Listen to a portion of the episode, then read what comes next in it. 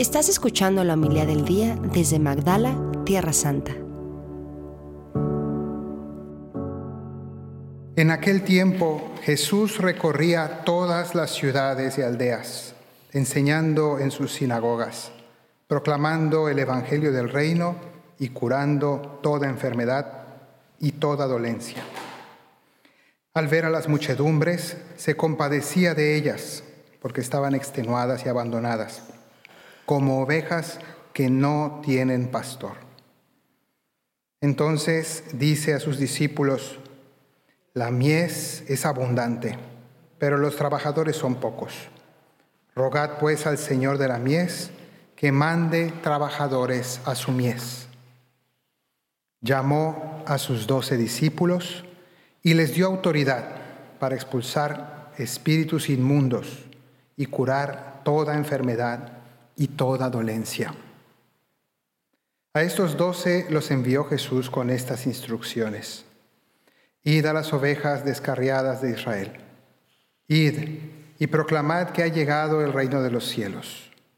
Curad enfermos, resucitad muertos, limpiad leprosos, arrojad demonios. Gratis habéis recibido, dad gratis. Palabra del Señor. Gloria a ti, Señor Jesús.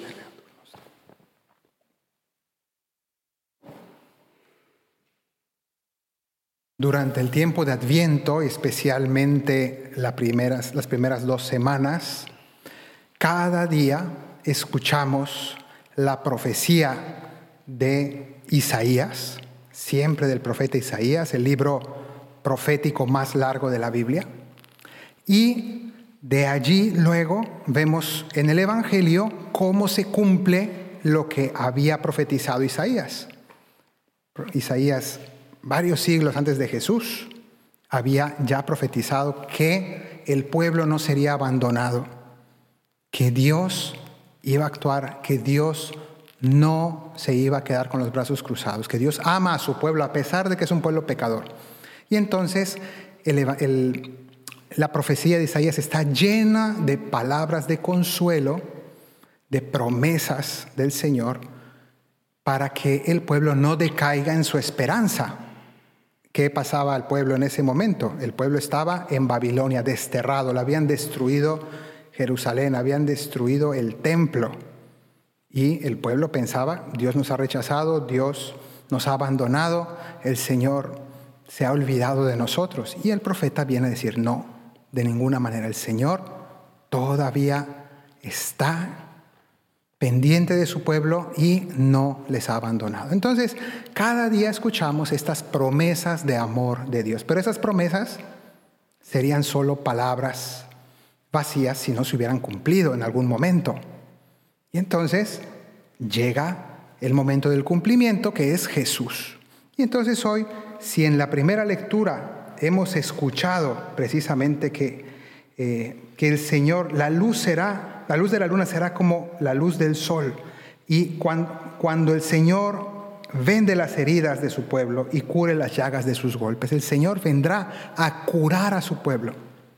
Está prometiendo esto Isaías. Y unos siglos después se nos dice que Jesús recorría todas las ciudades, enseñando en las sinagogas, proclamando el Evangelio del reino y curando toda enfermedad y toda dolencia. Entonces ahí se cumple, ¿no? Lo que había prometido Isaías. Pero eso no basta, porque no es suficiente que haya ocurrido hace dos mil años que Jesús estuvo en estos lugares, precisamente aquí, en Magdala. Pasó Jesús y estuvo predicando y estuvo sanando, curando enfermos. Pero no basta eso, sino que ahora la pregunta es cómo se cumple esa promesa de Isaías ¿Y cómo se cumple eso que predicó Jesús? Dos mil años después de Jesús, hoy, aquí, en los tiempos de la iglesia. Eso se sigue cumpliendo, porque se nos dice que Jesús aquí en Galilea llamó a doce discípulos, y no solo los llamó, les dio autoridad. Importantísimo. El Señor dio autoridad, no dio una autoridad así en general a cualquiera que lea la Biblia, no dio autoridad a unos doce discípulos y sobre ellos fundó una iglesia Y esos doce discípulos luego llamaron a otros, que llamaron a otros, y esa iglesia perdura durante dos mil años, sigue en pie hasta el día de hoy. Les dio autoridad para expulsar espíritus inmundos, autoridad para curar enfermedad y para curar toda dolencia. Les dio autoridad para predicar, porque les dijo, vayan a las ovejas descarriadas de Israel, vayan y proclamen que ha llegado el reino de los cielos, vayan a anunciar, vayan a predicar.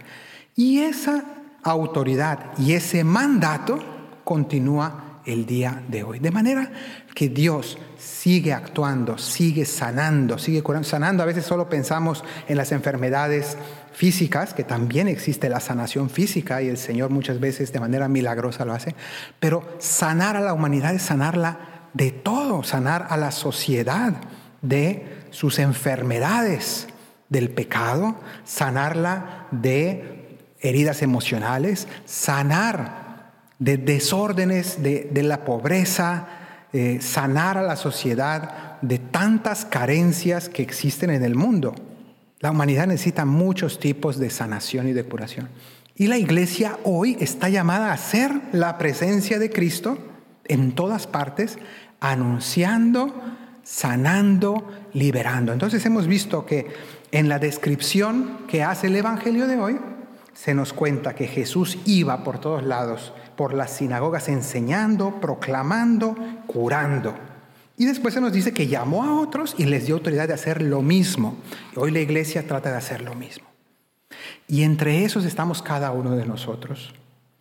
Y de manera más especial, algunas personas que son llamadas a dedicar toda su vida a esto, a proclamar, a enseñar, a sanar, y por eso Jesús nos dice hoy en este Evangelio, la mies es mucha, pero los obreros son pocos. La mies es el, campo listo para ser cosechado, ¿no? ya con todos los frutos listos. Las personas que se dedican a la agricultura lo saben muy bien. Eso está pasando ahora mismo, por ejemplo, aquí en Israel. Hay gente que tiene campos y por las cuestiones de la guerra que está sucediendo, no hay quien recoja los frutos y se están perdiendo muchos frutos. Esa es una tristeza. Bueno, pues lo mismo siente Jesús al ver cuántas oportunidades de apostolado, cuántas oportunidades de evangelización hay y la pregunta es, ¿quién va a recoger esos frutos? ¿Quién va a ir a las almas? ¿Quién va a anunciarles el Evangelio? Almas no solo necesitadas, sino listas para escuchar la palabra de Dios. Y muchas veces falta quién. Todos nosotros estamos llamados a compartir el Evangelio, pero de manera especial algunas personas llamadas a dedicar su vida al Evangelio. Y entonces por eso nos dice el Señor, rueguen ustedes, pidan ustedes al dueño del campo, al dueño de la mies, es decir, a Dios, que mande trabajadores a su campo. Entonces hoy le pedimos al Señor de manera especial, siguiendo el mandato de Jesús, le pedimos al Señor hoy en la misa por las vocaciones, por esas personas, esas almas que sienten una invitación del Señor para que sean generosos, que el Señor sí nos mande muchos, pero sobre todo, más que muchos, que nos mande santos y santas, discípulos, discípulas que dediquen, consagren su vida a proclamar, enseñar, a curar a muchos, como Jesús. así sea. Muchas gracias por escucharnos. Si quieres conocer más acerca de Magdala, síguenos en YouTube y Facebook.